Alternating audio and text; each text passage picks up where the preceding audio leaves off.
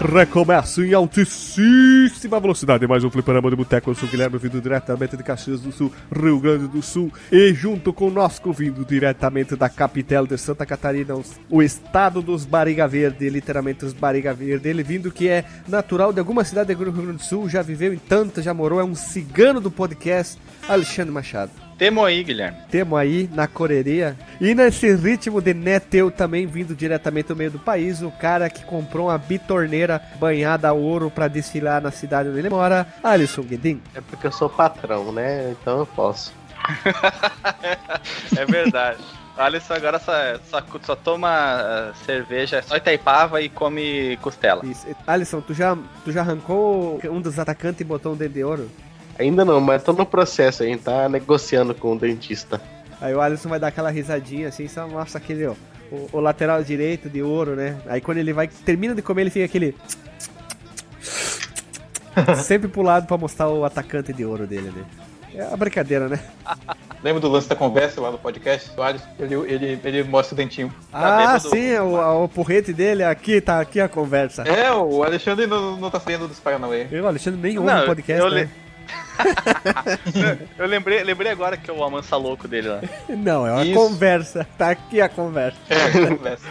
é porque não. Mo... tá aqui a conversa. É porque eu não mostrei pra vocês a Taurus ainda. Taurus, cara, nome de carro. É nome de arma. Nome de arma. Essa aqui é a Taurus. É um pedaço de porrete com cinco pregos enferrujados, torto, né? Não, é um revólver mesmo. Se não mata é, no golpe, mata de tétano. É a Chopa. É a Chopa, a revólver. A revólver. Isso é mais Chopa. Assim que esse podcast sair, eu mostro foto lá no Telegram. Da Revolver. E também, vindo diretamente do meio do país, novamente, ele gravou o Spreterhauser e vindo diretamente de Goiás, porque a foto é de Goiás, então vindo diretamente, como o Alisson falou, errou o nome várias vezes, é Rivaldo Roberterson, Richarlison, Richard. Rochette. o sobrenome falou errado, né? Então vai ser o Rochette agora, ou melhor, Rochark, né? O que, que tu achou? O, o rival do Hash. Eu acho que ele tinha que chamar Coscark. Coscark. é, cara. De todos esses aí, Rorschach é, é talvez o que combina mais. É tipo o, o, o Batman, né, cara? O Batman mais pobrezinho, tadinho. Salve, galera. Tamo de volta. Isso aí, beleza. E vindo diretamente do extremo norte do país, o cara que tem o melhor apelido do Podosfera brasileiro. Do Podosfera brasileiro. Seu nome é Marcos Melo, mas ninguém chama ele de Marcos Melo, chama ele de Beautiful Boat. a beleza das águas do rio Amazonas. Ele encanta os homens, as mulheres. As mulheres com dois pontos e vírgula. Leva pra baixo d'água. leva pra baixo d'água e mostra todo o carinho do Beautiful Boat. Exatamente, é um boto aqui, né, no meio dos grilos e dos cachorros. Marcos Melo, tu mata grilo ou tu é um amigo dos grilos? Não, eu como grilo. No almoço, no café, com pão, com chimia, com margarina. Eu faço farinha de grilo. Bota aí. Ah, eu já ouvi falar uns negócios assim, né? Eu tenho uma pergunta ao Marcos. Ah. Sabe aquele bicho comumente chamado de louva-a-Deus? Sei, sei. Parece um, um, satanás aquela porra lá. Tenho medo pra caramba. é, Sabe, tá. Mas não pode, cara, ele ser um bicho de satanás, velho. O nome dele é Louva Deus. Como é que ele pode ser um bicho de satanás? Uhum. É porque ele é, ele é estranho. Podia ser Louva Satã. Aí sim tu pode chamar ele de coisa do capeta. Uhum. É por causa da cara... posição dele. Parece que ele tá rezando, né? A postura do, é, do, bicho. Eu já matei três na Lan House. Com a conversa? Três daquela porra desses bichos. Com a conversa? Não, eu matei no, no pé mesmo. Chegou aí, vamos conversar, louva Deus. Toma essa aqui, ó. Pra que que existe essa porra desse bicho? Que, que, pra que, que ele presta? O que, que ele pra faz? Pra louvar Deus. Eu respondo. Esse, o louva-a-Deus, ele existe para ser o personagem daquele jogo de terror que vai sair Já agora saiu? pra computador e videogame Agony. Mas pra que que essa porra existe, velho? Tipo assim, ele assusta pra caralho, porque ele é muito grande uhum. e ele tem um porte, assim, que enche o saco, assim, né? É um porte muito feio. Camufla é muito fácil, né? Principalmente quando tem vegetação. Por que ele presta essa porra aí? É, ele, ele prende insetos menores, né? Tem até, ó, tô vendo aqui uma foto, cara. Essa foto é bizarra. Vocês vão, se vocês procurarem Louva a Deus Margem, é uma foto louva a Deus que tá comendo um, um calango, cara. Nossa senhora, como isso, cara?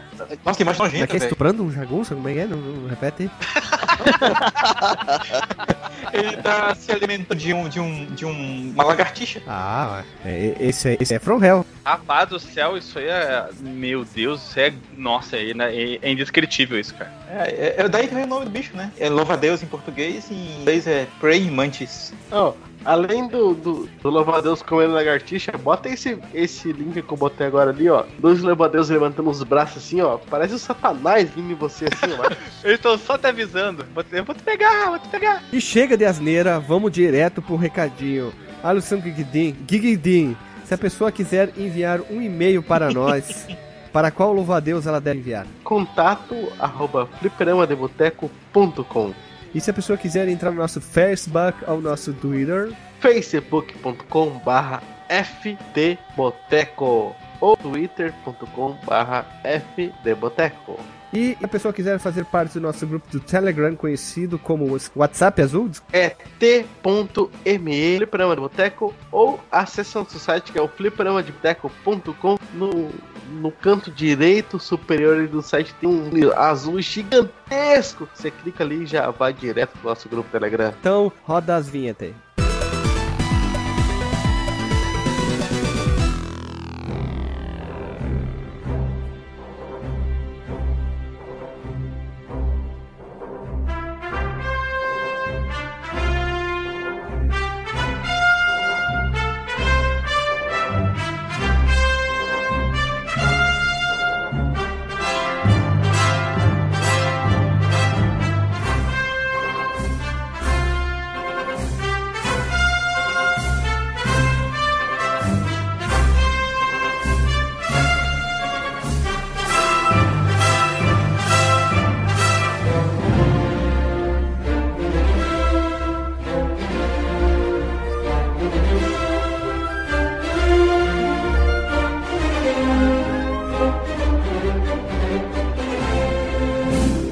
Voltamos, pessoal, depois dos recadinhos e introdução falando sobre o Nova Capeta.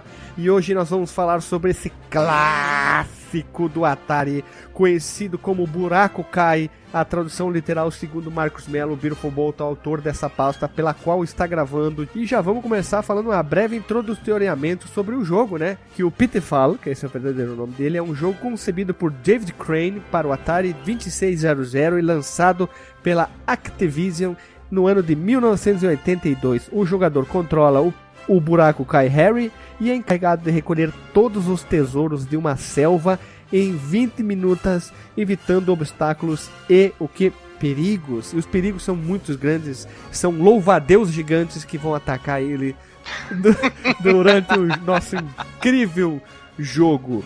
E eu queria já fazer a pergunta antes da gente seguir a pauta dele, mais interessante é Alisson Guidin, tu jogou na época do Atari? Essa é a única pergunta que tu tem que responder. Tu jogou na época do Atari o Buraco Cai ou o Pitfall? Eu joguei em 94 a primeira vez esse Mas jogo. no Atari. É, não é no Atari original, né? É um, Era um um, Tactar. um tio meu veio lá de São Paulo, aí comprou com uma mulher que pegava coisa ali da, do Paraguai ali, Moambeira, né, que chamava. Porque, tipo, eu tô aqui do lado do, do Paraguai, né, então é, é bem fácil pegar coisinhas. E trazia esses videogames de plástico, né, não era de madeira, que nem todo mundo conhece. E ele me deu... Na verdade, quando ele me deu, eu tinha um ano de idade, foi em 89. Só que a minha recordação é de 94, 96, por aí, entre 94 e 96, de eu jogar o jogo. E eu tinha medo porque ele começava assim. Eu tinha muito medo desse barulho. Parece um chevette ligando isso, cara. Puta que pariu. É tipo isso mesmo. Mas tu jogou. Essa, é- essa, nós vamos se limitar apenas a essa pergunta. Tu jogou na época do Atari. Não vamos entrar em detalhes porque é um jogo de Atari.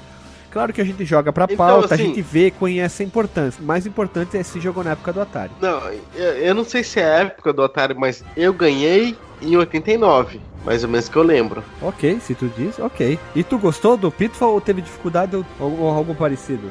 Não, eu tinha medo da, dessa porra desse videogame que meu time deu. Porque tinha uma aranha Porque, dentro, tipo assim, ó, louva-a-Deus. Não, os barulhos que ele fazia. O, o Pitfall fazia barulho estranho. Aquele do bichinho lá que, que vinha de cima pra baixo lá, como é que é o nome? Space Invaders. Space Invader, eu tinha medo. Medro? Eu tinha medo também. Medro.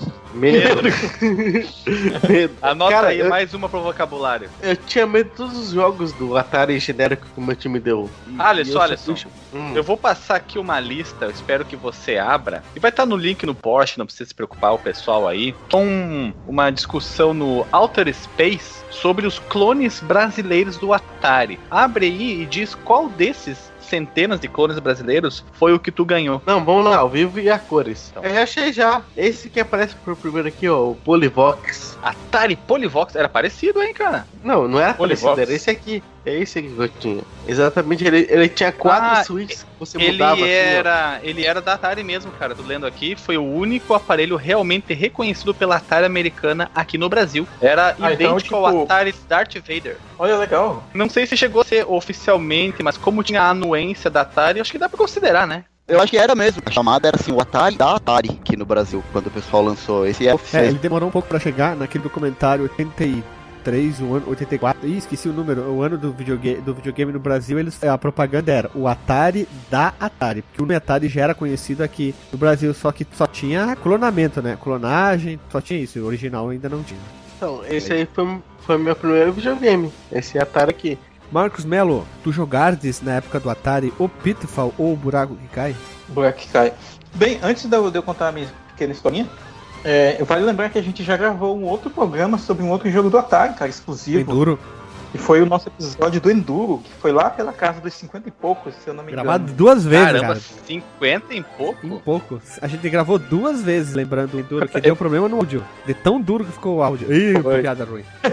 foi. Esse foi duro. Fliperama de Boteco número 68, o número do episódio aqui, ó. Continuando aqui, cara, o, o, o, o, eu ia falar do Enduro. O Pitfall, eu não joguei na época Atari, né, claro, mas quando a, quando eu ia na locadora que tinha. A única locadora que tinha lá em Fé que eles alugavam videogames pra te levar pra casa. Eu, eu lembro de ter claramente levado algumas vezes o Dactar, né? Até com essa história, inclusive nesse episódio do Enduro. E, só que tinha um poucos jogos. Eu acho que o Pitfall era um deles, né? Numa dessas vezes eu levei, mas ele não marcou muito, cara, pra mim na, na, na ocasião, né?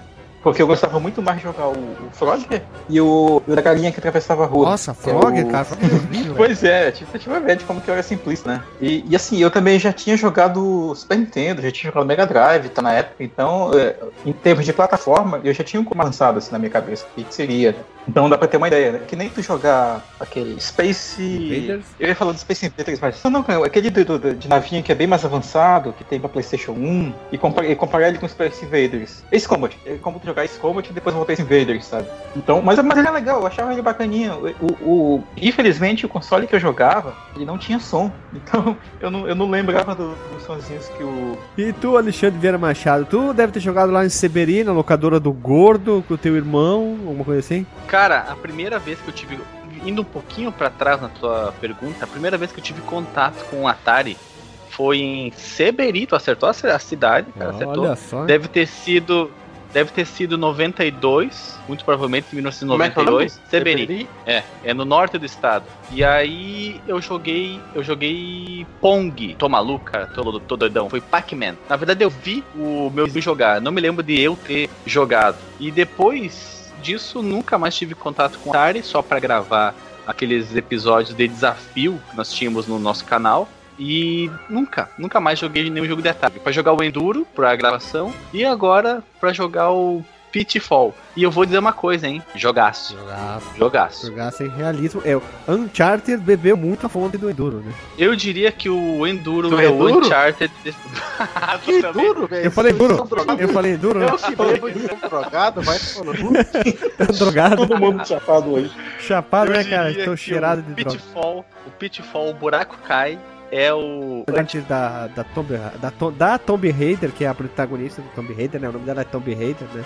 É o pai dos dois, né? O pai do Drake e o pai da Lara. Pai da Lara, né? É tudo igual, tudo em casa, né? Nunca tive contato com o Atari depois daquela época de, de idos priscaseras e só no emulador depois. Mas isso já, como falei, pro canal. Né? Fazendo jus, né? É o, o título que tu joga pouca coisa, né? Mas só joguei clássicos, hein? Joguei River Raid, joguei o Enduro, e joguei o Pitfall. Olha só, né? A que ponto chegamos, né? Que bom que tenha jogado, né? Então já pulamos pro nosso amigo Rivaldo Rash. eu joguei, Aí. eu joguei em, acho que em 84, quando eu ganhei o Atari, ele já veio junto, na verdade, o jogo que vinha na caixa era o Enduro, mas veio aí a, a trinca do, do Pô, River Raid. Porra, chat, tem quantos anos? Eu tenho 37. E essa voz de criança aí, eu tomo vergonha nessa cara, rapaz. Mas é só a voz. Aí, ó. A, a carinha também. Sou bebê, sou bebê. É quase adolescente, né, cara? Você lembra, é. então? Você jogou assim certinho? Joguei, joguei certinho por, por muito tempo, na verdade. O Atari foi o primeiro console e eu fiquei com ele de 84 até 89, mais ou menos. Eu tava com, eu tava com o Atari ainda. E joguei bastante ele no console. Eu, eu saí do Atari pra ir pro Master System. Igualmente é, eu. Não, não, não, não, eu fui... muita diferença. Eu sou de 81, né? Então eu, eu, eu, peguei o meu primeiro com 84, meu pai me deu. Em 87 tava comemorando o tri do Piquet? Cena eu vi bastante.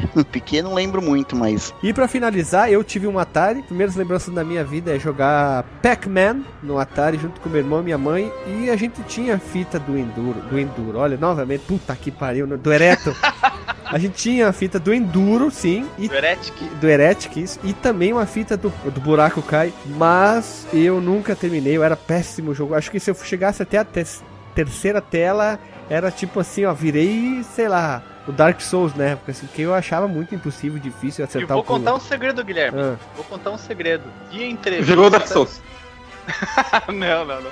Eu vi a entrevista do criador do meu Deus, Enduro. Não, não, do Pitfall. do, de, do David Crane, vi a entrevista dele com o Danilo Gentili, vai estar link no post para quem possa ver. Ele disse uma coisa muito interessante: é impossível virar o Enduro. Enduro não, meu Deus. É impossível virar. Hoje o, vai ser um festival. O buraco cai. Que porra é essa, velho? não há tempo hábil em que é o tempo disponibilizado pelo jogo para você passar as 255 telas. Não é, não há possibilidade de você conseguir fazer isso. Mesmo usando o artifício, que vai, vai ficar mais para frente explicado, não, não vou contar todo, todo o que o jogo oferece, mas é impossível você terminar as 255 telas do jogo no tempo proposto. Então, Alexandre, cara, tem algum motivo em particular para serem exatamente 255 fases? Eu acho que não sei. Eu acho que eu não sei. não, mas, mas, mas se você nós levar em consideração que 50 possibilidades que equivalem a 8 bits, Isso, eu acredito. É isso que eu ia perguntar. Eu acho que. Mas eu não, não sei te dizer se a quantidade de fases atrelada a uma variável de 8 bits possa ter sido utilizado na criação do jogo. Então eu acho que foi só para deixar o jogo comprido mesmo, que é um brainstorming, eu não sei dizer exatamente sobre isso. Talvez realmente ele tenha explorado uhum. o máximo permitido de telas que o jogo. Se bem que poderia ser é, infinita a quantidade de telas, não sei se fosse feito recursiva, recursivamente, não é. Proceduralmente, mas não sei, não sei. Mas o fato é que são 255 telas. Pode ser uma ah, questão desse, desses 8 bits também. E essas 255 telas causou, fez com que o, o Pitfall, ou conhecido como Buraco Cai, se tornou um dos jogos mais vendidos do Atari 2600 com um número estimado entre 4 milhões de cópia. E ele perdeu só pro Pac-Man. Como é que E pode, qual é o outro né? número, Guilherme? Qual é o outro número qual? Tu falou entre 4 milhões e qual é o outro número? Não, entre mais ou menos estimativamente falando, matematicamente. Não, mas é, não, não. Ah, então fala português direito, senão vai confundir os nossos leitores do podcast é, com legenda, cara. Geralmente ah, tá. é, é 3.992, assim, entendeu? É tipo, é pra, pra dar aquela arredondada assim. o Pitfall, ele não ficou preso a um jogo só, simplesmente teve um jogo que marcou a história mundo com seus inúmeros 32 tesouros que o, o, o buraco que cai, Pitfall Atari 2600 tinha que coletar. Ele inspirou muitas sequências e portes, olha que interessante. E entre esses várias, é, vários jogos que teve, nós tivemos o próprio Pitfall, né, pro Atari, lógico, né, em setembro de 82. Mais tarde pro Atari 5200, esse magnífico console que é vendido até hoje. E todo né? mundo lembra, né? Todo mundo lembra. O ColecoVision, que teve no Brasil também o Commodore 64, esse, essa incrível máquina de escrever com telas, e o Intellivision. Depois nós tivemos o magnífico... Além, que... além do, do computador ah. feito pela Atari, um computador de 8 bits. Conhecido como? Sim, sim. Atari, Conhecido sim, como sim, eu esqueci sim. o nome. Atari, sim, sim. então, seguindo aqui, nós tivemos o, o Pitfall 2 The Lost Canvas, em 84, ano que eu nasci, para o Atari 2600, mais tarde para o Apple II, Atari 5200, Atari 8 bits, ColecoVision, Commodore 64, MSX, o incrível ZX Spectrum, as versões do Atari 5200 e, e Atari 8 bits foram chamadas de o que? Adventure Edition na tela de título. Será que eles começaram com essa, com essa mania de botar alguma coisa edition? chamavam de Adventure Edition? Porque eles, eles tinham, eles possuíam um nível extra. Eles tinham o quê? Um plus a mais. Um, um Gary Gary a mais. Será que um Gary Gary fica mais. Muito chulo, né, cara? Fica um chablauzinho a mais, né? Nossa, chablau, cara. Isso. Eles tinham chamado tá frequentando que tipo de lugar, Guilherme? Eu mesmo que o, o que tu frequenta, então. Vamos lá.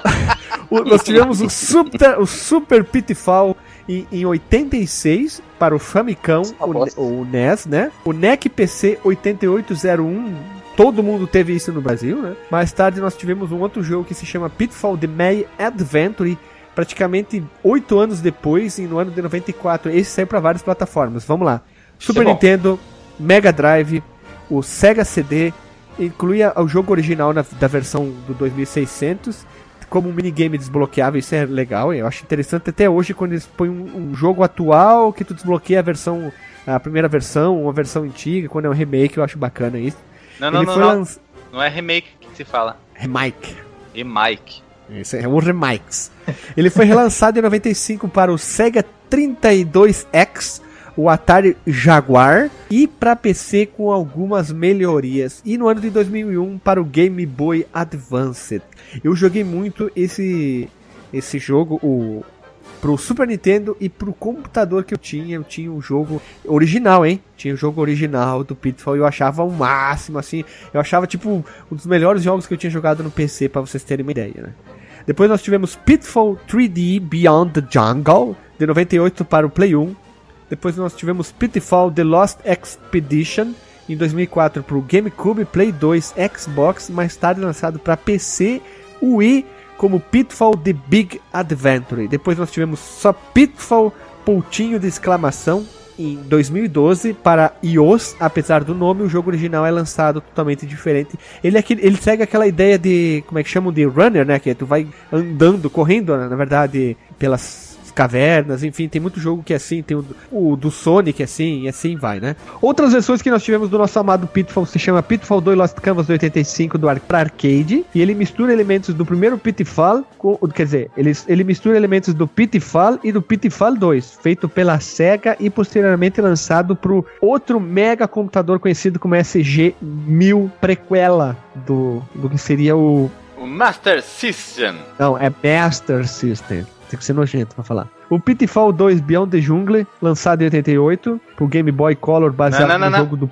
Pitfall Beyond the Jungle de 98. 98, isso. O ano que o Brasil perdeu a final da Copa para França. Foi lançado para Game Boy Color e é uma versão baseada no Play 1 e ele foi chamado Pitfall GB no Japão. Nome horrível. E depois nós tivemos Pitfall The Lost Expedition para, em 2004 para o Game Boy Advance. Eu gostaria de rever um novo Pitfall, para falar a verdade. Eu gostaria de ver um Pitfall tipo, tipo o que fizeram agora com a trilogia da Lara Croft, que, que tipo veio. Chartas, né? Também, o, mostrar muito do, da personalidade do personagem. Eles podiam pegar o jogo original e fazer uma narrativa como foi feito em Uncharted ou no, esses novos três da, da Lara Croft. Eu acho que ia ficar legal, ia vender bem e podiam colocar dentro do jogo, em algum lugar que ele tivesse no mundo, uma maquininha de arcade para ti realmente poder jogar o Pitfall original, que ia ficar demais, hein? Olha, Fica ah, a dica, hein? Assim, sabe por quê, Guilherme? Porque pra quem jogou o Pitfall The Lost Expedition do, do Play 2 e do, da geração 128, né? Ele, ele tem muitos elementos que o Uncharted pegou depois, cara, inclusive. Os companheiros de viagem, a, aquela parada de explorar a floresta, tal, que já tinha né, nos originais também tem muito assim da estética, né? Só que o, o Pitfall ele é mais caricato, né? Enquanto o Uncharted e os que vieram depois são mais pé no chão, né? Mais realistas e tal. Mas seria é, legal, ele... Assim. Eu até joguei esse jogo também no Play 2 e. Ele parece Crash, né? O jeito de jogar Nossa, ele. Ele, ele é muito legal, cara. É um jogo muito divertido de se jogar. E ele não me dava medo igual o Pitfall do Atari, né? Então. já tava é, mais né? velho, né? Não tinha o barulho. Ele me lembrava, na verdade, era um pouco do. da, da saga da, da, do jogo da Lilia lá, como é que é o nome lá? É o. Prince of Persia? É, ele lembrava um pouquinho Prince of Persia, né? É bem parecido, cara, só que. Ca cara, Pitfall seria legal ser anunciado numa E3, é tipo assim. É, chama o, o David Crane ali e diz assim: ó, a gente tá trazendo uma nova versão do Pitfall e vem com um trailer matador, com um gráfico foda, muito parecido. É, encontra o Nathan Drake assim no meio do jogo, né? Não sei, depende se for feito pela Naughty, Naughty Como é que é a empresa? Naughty Dog, né? Faz um jeito, é. jeito, né? Naughty Dog. Naughty Dog, Naughty... É, a Nauticão, a Nauticão, e chegar assim, fazer um crossover, ou simplesmente eles se passarem, assim, se encostarem e falarem alguma coisa, eu acho que ficaria legal, assim, com uma narrativa bem massa, assim, muito parecido o que foi feito no. Muito que foi feito no Uncharted 2, eu acho que seria bem legal ele viajar em vários lugares. O que a, o Tom Brady já tinha feito eh, no início também, e o Uncharted Chupinhon também, e assim vai, né? Ficaria bacana. Ressuscitar uma franquia e para muitos seria uma franquia nova, que nem tem muita gente que nem faz ideia. Até quem tá ouvindo esse podcast não faz nem ideia o que, que é o Pitfall, o conhecido buraco cai, né? Sim, a gente tá fazendo essa piadinha, inclusive, é bom explicar o que que significa, né? O pitfall mesmo. Pitfall é um tipo de armadilha, cara. É um tipo de armadilha que é aquele buraco que tem, tipo, as folhinhas em cima, que tem muito em desenho animado, né? Que aí a pessoa passa por cima e não tá vendo que tem um buraco e ela cai no buraco. Is a trap? It's a trap, olha aí. E não podemos esquecer, isso, isso é uma informação complexa, hein? Teve uma série de TV animada baseada no jogo original que foi exibida lá no Unidos no ano de 1983 e durou incríveis sete episódios de 17 de setembro a 13 de dezembro. Sete episódios é um bom número, né? É um bom número, é um número cabalístico, acho, para jogos, né? Pra, desculpa, pra séries, né? Principalmente porque o desenho era ruim demais, né, cara? 7 tá de bom tamanho. é boa bosta, né, cara? É muito ruim. Tá, a gente pode falar um pouco aqui sobre o personagem né, do jogo. Quem é o Pitfall Harry? E ele lembra muito o, o estilo, pelo menos no, no, ao longo da história, né, ao longo da cultura do, do Pitfall.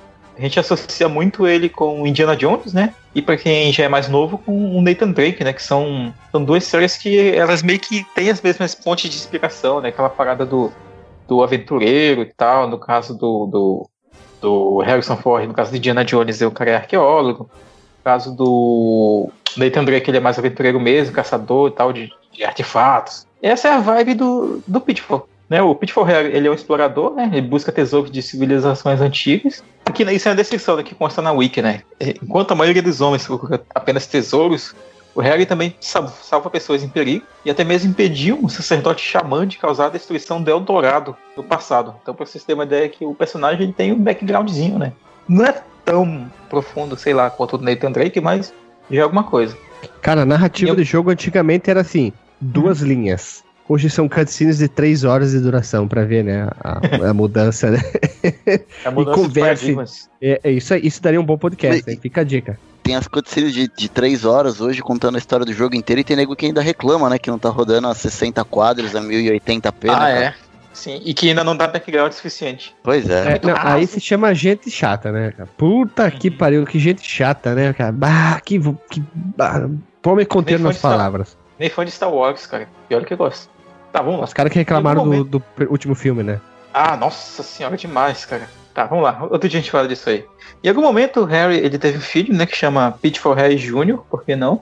E apesar de, dele ser o, o, típico arquétipo, né, explorador, caçador de tesouros e tal, genérico nos primeiros jogos, ele ganhou uma personalidade no Pitfall The Lost Expedition do Play 2, que é o que a gente estava comentando, né, que inclusive o Uncharted ele bebe muito de, de muitos, uh, muitos elementos que tem nesse jogo, né. Ele é retratado, o, o Pitfall Harry, como um egocêntrico, convencido, sarcástico, e se considera um homem de mulheres. Ó, veja você, eu vi isso antes. Ele também é retratado como corajoso, honrado e também altruísta. Ó, veja você. E o pai do Harry, ele foi embora quando ele era jovem, levando ele a ser criado por um homem chamado David Crane. Olha aí, o, o criador dele foi quem criou ele. David Guindast, né, cara? David Crane. Que ano que saiu? Lhe, lhe faço uma pergunta. Que anos que saiu o Pitfall? Vamos reformular aqui. O jogo? Isso, Saiu em, 1900, jogo. em 1982, setembro de Cara, 1982. exatamente na data de 25 de dezembro de 1981, chegavas aos, chegavas aos cinemas Os Caçadores da Arca Perdida, cara. Eu creio muito que muita gente Quantos veio falar. Quantos meses de diferença dá, Guilherme? Mais de um. Nove meses, cara. Nove meses de diferença? Oh, foi depois de nove meses você vem o resultado. É, eu pergunto porque o Dave Crane usa o isso, a informação do filme do, do, do Indiana Jones como um dos inspiradores pro personagem. Tá na entrevista. É, não, não, não na entrevista, mas eu ia falar assim: o que muita gente deve ter pensado na época era quanta referência tinha de é Indiana, Jones, do Indiana, Indiana Jones. Jones. É, porque olha só, quando ele pula no cipó, se o Marcos Mello dizia que ele jogava o jogo da mãozinha, que era o jogo de tiro, que tinha a mão. É. Por que, que as pessoas não podiam dizer que esse é o jogo do Indiana Jones? Porque aquela hora que ele pula no cipó não é o chicote dele, né? Cada um pensa o que quer.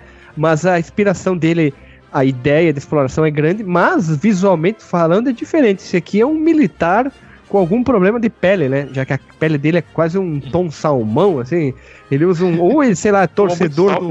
Ou ele é torcedor do, do Juventude, ou do. Eh, talvez ele tenha usado os tons verdes para não querer tão chupinhar o Indiana Jones. Ou, é, ou até ter é problema. Sim, ou até sim, ter problema é das árvores, né? Porque quando ele fosse não. passar do lado das árvores, ia ficar marrom com marrom, ia ficar estranho também, né? É verdade. Só que isso aqui, só que isso aí que tu tá falando é dos sprites do, do jogo, né? Porque nas artes do, do manual e da capa, Sim, ele sim. Parece mais, mais com Indiana, é, parece muito com Indiana Jones mesmo, cara, só que sem o chapéu, né? Ah, não, eu tô, eu tô me, me prendendo diretamente ao a, a jogo, né? Mas se tu olhar em algumas uh, imagens do, do cartu como que vinha no cartucho, aqueles que eram desenhados à mão, tu vê que parece uma piscina com três jacaré dentro e, e tem um cara usando um jaleco branco, né? Ele parece mais um cientista e, e se balançando é no cipó e tem uma escada ali no canto, sabe? Não tem pé nem cabeça a arte do cartucho da, da Activision. Porque tem um negócio, aí tem como se fosse um lago com três jacaré dentro, um escorpião lá embaixo e uma escada de bombeiro aí no canto pra, sei lá, cara. Eu, os artistas eram muito ruins. E o Mega Man e, uma, e um e uma parede de tijolos. Cara, essas árvores parecem aquelas de teatro de colégio, sabe? Não, não, não, não, não. Quando for, chegar, quando for chegar nos gráficos, eu só tenho elogios para fazer em relação ao gráfico. Não, não, não vem aqui. Não, não, não, não, não, não, não, não, não, não vem, não venha distorcer suas palavras, suas palavras falacianas. Eu estou falando da arte visual perante ao cartucho. A arte visual do cartucho é linda e do jogo eu acho que é linda também. Sim, mas ele só tem um problema. Ele parece o Nyan Cat, porque ele segue um arco-íris monocromático de uma cor só atrás dele. Uh, arco-íro. Isso, arco-íro. Mas quer falar? Eu, eu sei por, porque você tá tendo uma briga com o, o Alexandre. O Alexandre. É porque o Alexandre ele foi ver a entrevista que eu falei pra ele olhar do David Crane com o Danilo Gentili. E ele explica muita coisa que acho que ele nunca tinha explicado antes, que é muito interessante. Então, como o Alexandre acabou de recentemente ver essa entrevista, eu queria que ele apontasse os pontos altos dessa entrevista sobre o, o Pitfall. Faço com muito gosto. Pontos altos. Ele explicando o processo, ele explicando que ele fez tudo no jogo, como era comum na época. Ele fez a arte, ele fez os gráficos, ele fez a programação, ele fez os sons, ele fez o manual do jogo. Nossa e senhora, o manual é, era ele fez tudo. Ele explicando a dificuldade que foi para transformar o desenhos que ele fazia da movimentação do personagem, traduzir isso em 8 pixels, que é o tamanho do, do Dirty Harry aí. E também falando sobre o processo de criação do jogo ET, que foi programado pelo, por um conhecido dele, e o, o porquê do jogo ter sido um fracasso.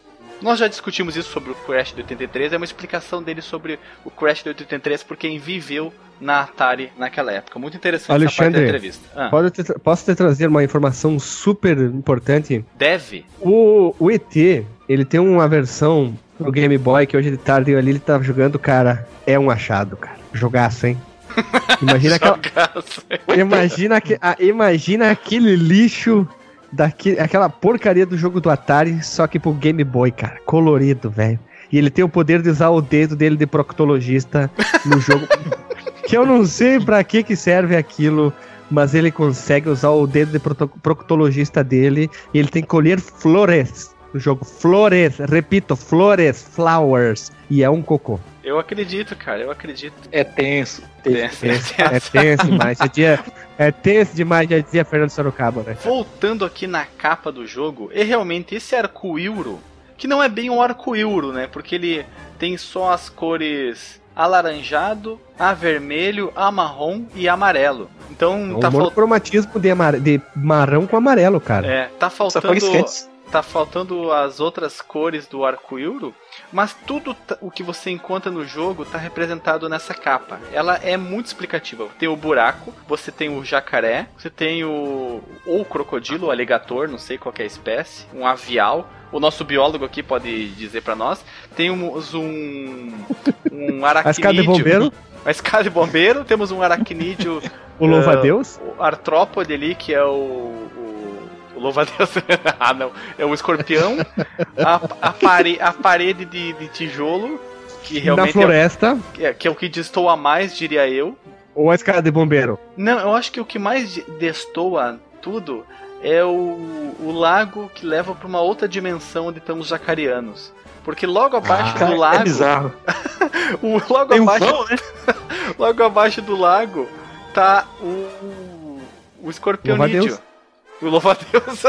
tá o louva-a-Deus ali, cara. Mas eu entendo. É uma, mas aqui e tem. Ah, escondido atrás de uma da, das árvores está um dos 32 tesouros que você tem que recolher no jogo. No caso, ali está aparecendo ah, o ouro, né? As barras de ouro que vale mais do que dinheiro. Só que Puta no que jogo. Pariu, roubou minha frase, corno. eu também tava pensando.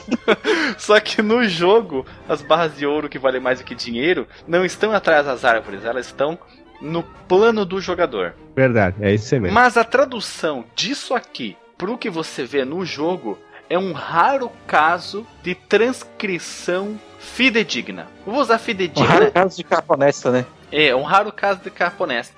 Vou usar o, o único fi... problema é o visual do personagem, o resto é isso aí mesmo. O, eu vou usar aqui o fidedigno entre aspas, porque com poucos pixels ele conseguiu. Uh, não tinha muito o que fazer, mas ele fez. Olha, tirou leite de pedra na representação gráfica da capa pro jogo. É, na verdade, esse aí tirou leite de jacaré, né, na cara? Trans... Porque aí... É, na transformação da capa em jogo, esse cara, o David Guindasti, fez milagre, cara. Sabe o que, que é isso? É uma dádiva dos ninjas da capa, cara. Ninguém viu. Não, o jogo é uma dádiva. Do... Porra, é uma dádiva dos ninjas. Lion o Man, jogo, porra, referência... O jogo é uma dádiva dos ninjas. O jogo é uma dádiva dos ninjas. E sabe que fazendo o que? Referências? para quem assistiu Hora de Aventura, essa capa lembra muito um dos poderes do Abracadaniel, que é um mago que aparece lá. Como é que era a versão do Atari? O Mo Motari? Não, não, como é que era? Tonari. Tonari, cara. Mas esse é do apenas um show. O Tonari 2500. Sim, e o, aí que sim que seria o buraco cair. Aí sim seria o, o jogo do Pitfall deles. Será que o buraco cair seria a versão, no exemplo, brasileira do Pitfall? Seria o buraco cair? Eu acho que na verdade nós estamos enrolando muito, cara nós temos que avançar na pauta porque tem muitos assuntos para serem tratados. Então, vamos tratar logo essas pautas e vamos pular logo pro desenvolvimento. Eu acho, eu acho, que, acho que esse deve ser o podcast da internet inteira, cara, que mais fala, mais tempo fala sobre um jogo do Atari. cara, por isso que nós somos o que? Econoclastas, cara. E o mais impressionante, não fala do jogo em si, fala das coisas no entorno do jogo. Exato. É, cara, tu não pode falar só de um lago, da água, tem que falar da borda do lago, da piscina. Uma piscina, ela tem bordas, cara, ela tem laterais, são feitas de azulejo, de vermelhejo. Então tu tem ah, que falar. Sem ela, a água você vai, cara. Tu tem mas que falar. o legal dessa piscina aqui é que essa piscina não tem fundo, né, cara? Como a gente tava falando. Na verdade tem. Ela é rasinha, os jacarés são pequenos, ele tem a cabeça é, grande quanto pequeno, cara. Vamos falar, enfim, do desenvolvimento do jogo, que eu acho que é a parte mais importante do jogo. Não, é, a jogabilidade ela é uma simples do jogo, né? Mas o mais importante é falar um pouco sobre o próprio criador, o David Guindasti. É, Alexandre Machado e Alisson, vocês que viram a entrevista, têm maior conhecimento sobre o David Guindasti, comentem mais sobre o desenvolvimento o, que ele, é, ele, era, ele era programador e o que, que ele mais fez. Bom, na verdade o Alexandre já falou, né? Ele fez tudo, basicamente. Ele, ele um fez tudo, ele fez... E, e, uma das coisas interessantes que ele falou na entrevista. não, não chegou a tanto. Mas uma das coisas interessantes que ele falou é que ele produziu jogos para 35 consoles diferentes em toda a sua carreira gameística. 35? Cara, ele fez até pro Philips CDI, então, porra. Cara, tá, deve ter feito. O, o, o Colego Vision. Isso, ele fez pro Television, fez pro Colego Vision. Ele fez pra todo console. Tinha um Vision. Que surgiu na, in, na indústria, que tinha Vision no nome. para todos os consoles que surgiram na indústria, enquanto ele trabalhou na indústria, ele programou. Caraca, esse, esse é guerreiro, hein? Esse é brasileiro. E a última coisa que ele fez foi jogos mobile. Bom, agora dá dinheiro pra caramba, né, cara? As empresas estão ganhando rios de dinheiro, isso aí. Ah, e ele, e ele era compositor também, já compôs músicas. Músicas, músicas de jogos, né? Mas ele explicou foi, que. Ah, a... tá, tá. Eu falar, foi ele que fez, faz parte do meu show, né? Por causa disso. faz parte do meu show. Ele. Mas ele explicou que hoje em dia, como as, as software houses, as produtoras, as, os games, as game devers possuem um profissional para cada atividade, então esse tipo de, de situação não ocorre mais. Era como se fossem os, os trabalhadores na Idade Média, né? Os artesãos, que eles faziam tudo, né? Não tinha lei de montagem. Não tinha hum. a, a... Como é que se diz? Esque, Escala industrial. E é, uma coisa... Isso aí, isso aí. Mas fale mais sobre a, a história e a produção do jogo. Ele simplesmente tava assim, bah, vou fazer um jogo, pá, fiz, programou, saiu Pitfall, vendeu 4 milhões, foi assim? Ou ele teve uma ideia, ele maturou essa ideia e chegou ao Pitfall?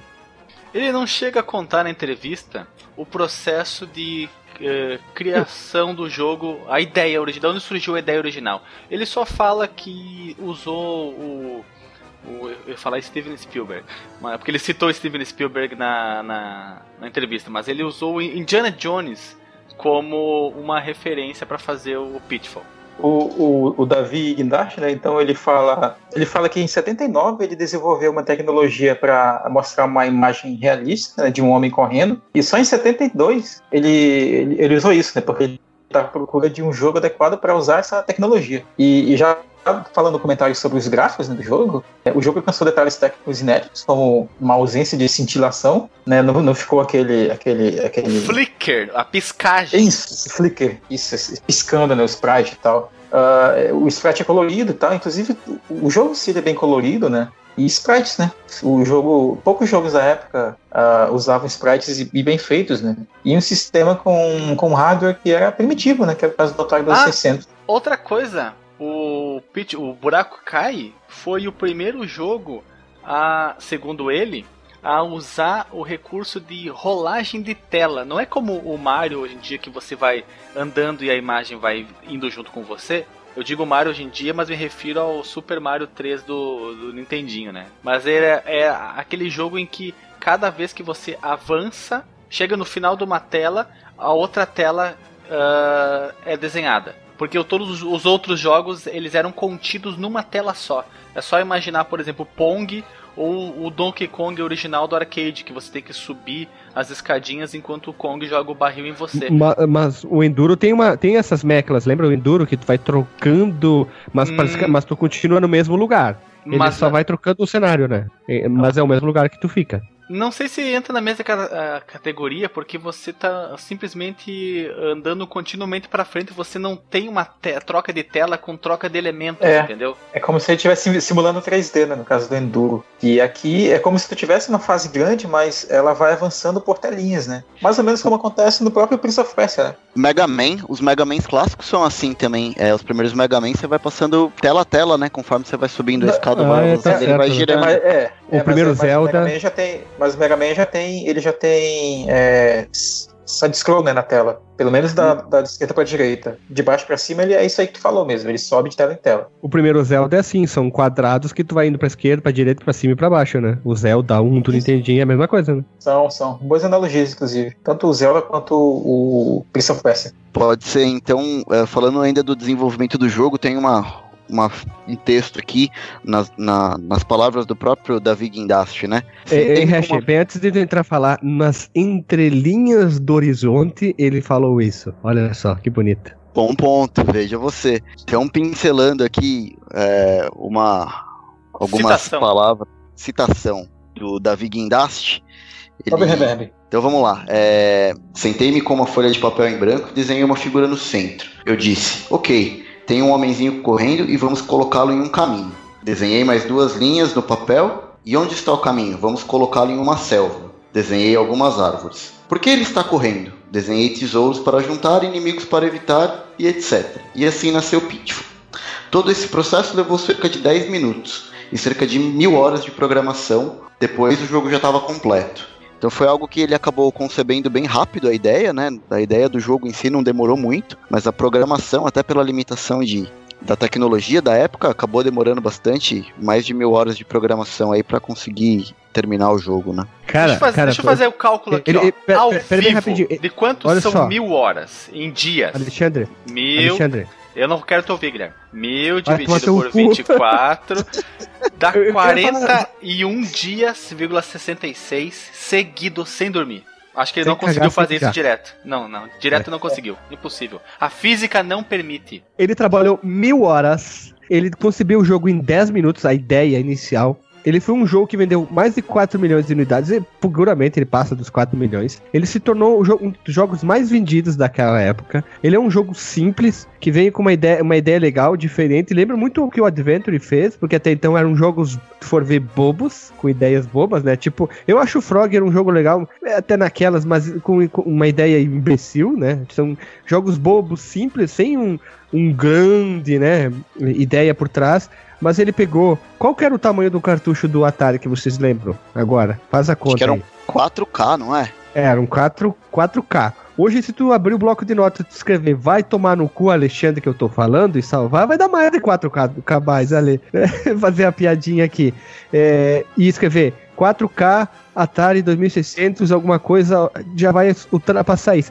Imagina, ele teve que fazer em mil horas fazer o código fonte com certeza quando ele começou a fazer como experiência de programador já tive problemas com isso. Tu salvar o arquivo e tu diz epa tem um merda aqui tem que começar a diminuir o código fonte porque o arquivo tá muito grande. Imagina o, a merda que é para ti uma única pessoa tu fazer o código fonte e agora ter que começar a diminuir e começar a otimizar o jogo para quê? Para rodar? E qual que era a memória RAM do Atari a, a gigante memória RAM?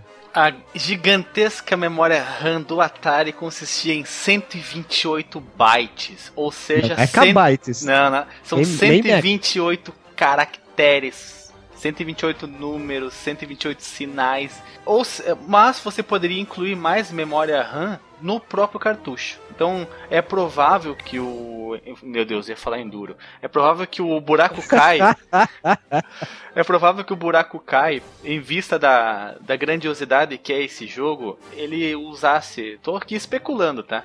Que ele usasse esse recurso de memória adicional, porque ele esse jogo é muito é muito bom, cara, é muito bonito, ele tem muitos elementos, ele é muito avançado pro Atari. É, na, na verdade não, viu, Alexandre? Na verdade o Pitfall 2 do Atari ele tinha esse recurso de adicionar a memória no próprio cartucho. Nossa Por isso senhora. que parabéns. É, não, não tem, na verdade, cópia pirata do Pitfall 2.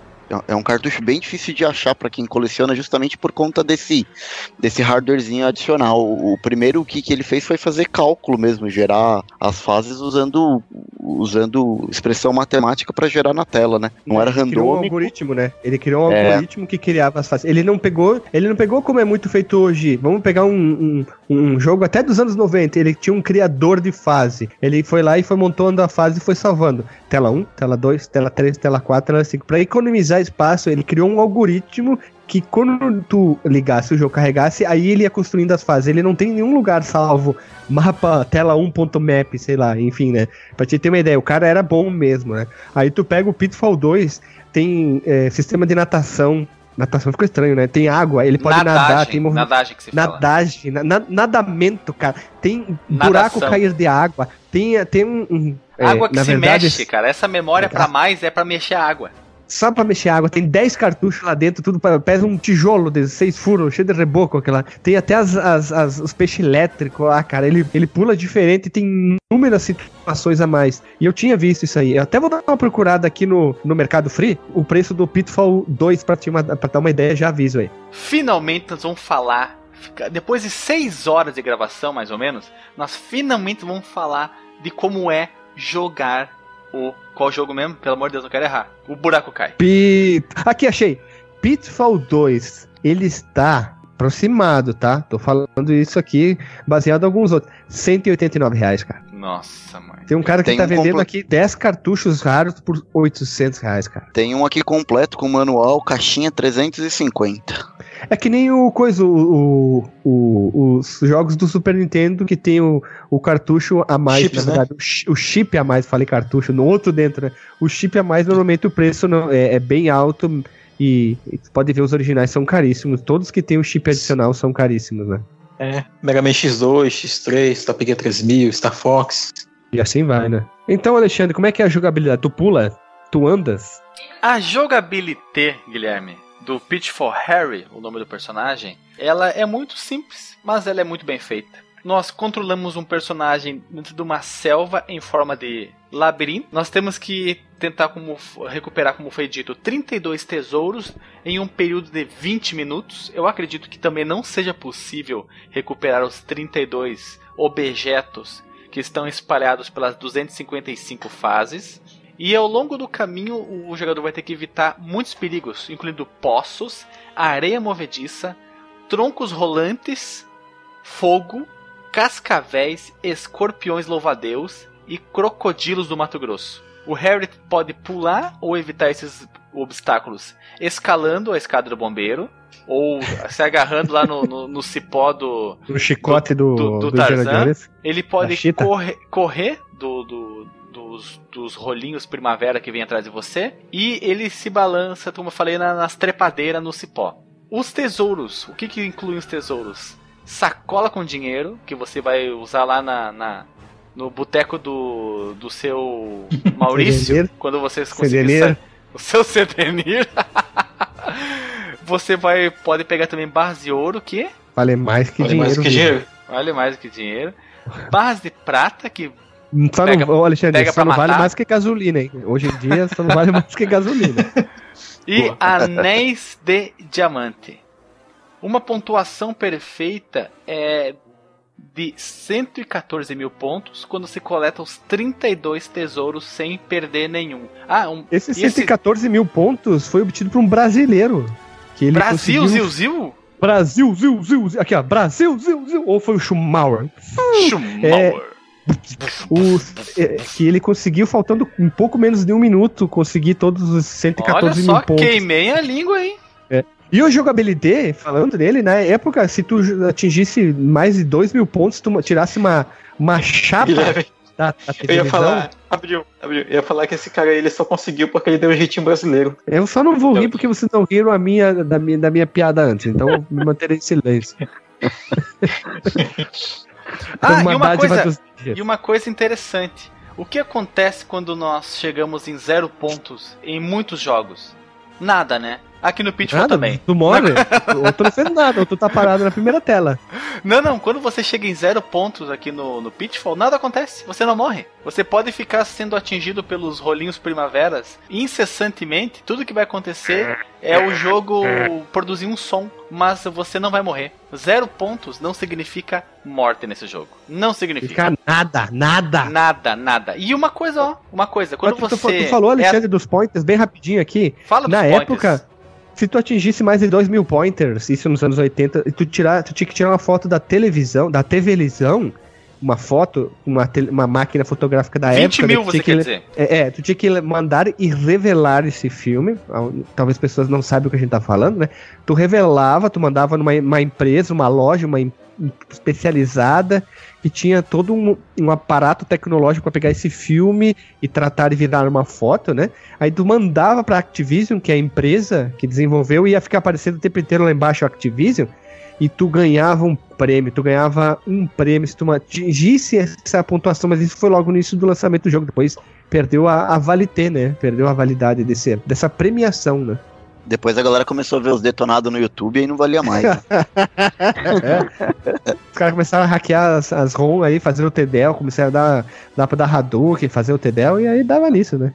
E uma das coisas, falando da jogabilidade, que é mais legal no Atari é que, contrariando aquela lógica maldita que vinha dos arcades e que foi uh, adicionada nos jogos que foram ou convertidos ou, ou mantiveram essa ideia, é que você não morre no contato com, os, com, com obstáculos. Por exemplo, o rolinho primavera que vai te acertar, ele só te tira ponto. Mas, se você entrar em contato com a Cascavel ou o gafanhoto escorpião, ele te mata. Aí sim, ele não tem perdão.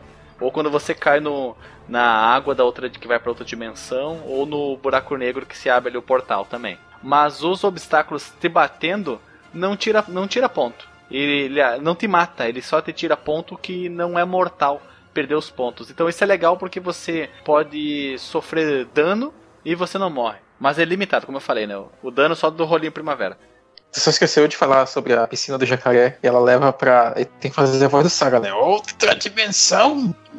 Explosão galáctica! É assim, né, cara? Feia, seu viadinho. Morra feia, seu viadinho. E como o Guilherme bem falou, quando você chega naqueles 20 mil pontos, você pode ganhar uma premiação. Mas ele esqueceu de comentar que nós começamos jogos com 2 mil pontos e você vai ganhando mais dinheiro conforme pega as coisas. E qual que é o valor dessas coisas? A bolsa de dinheiro vale 2 mil pontos. A barra de prata que pega para matar 3 mil pontos. A barra de ouro, que vale mais do que dinheiro, 4 mil pontos. E o anel de diamantes, que compra amor, 5 mil pontos.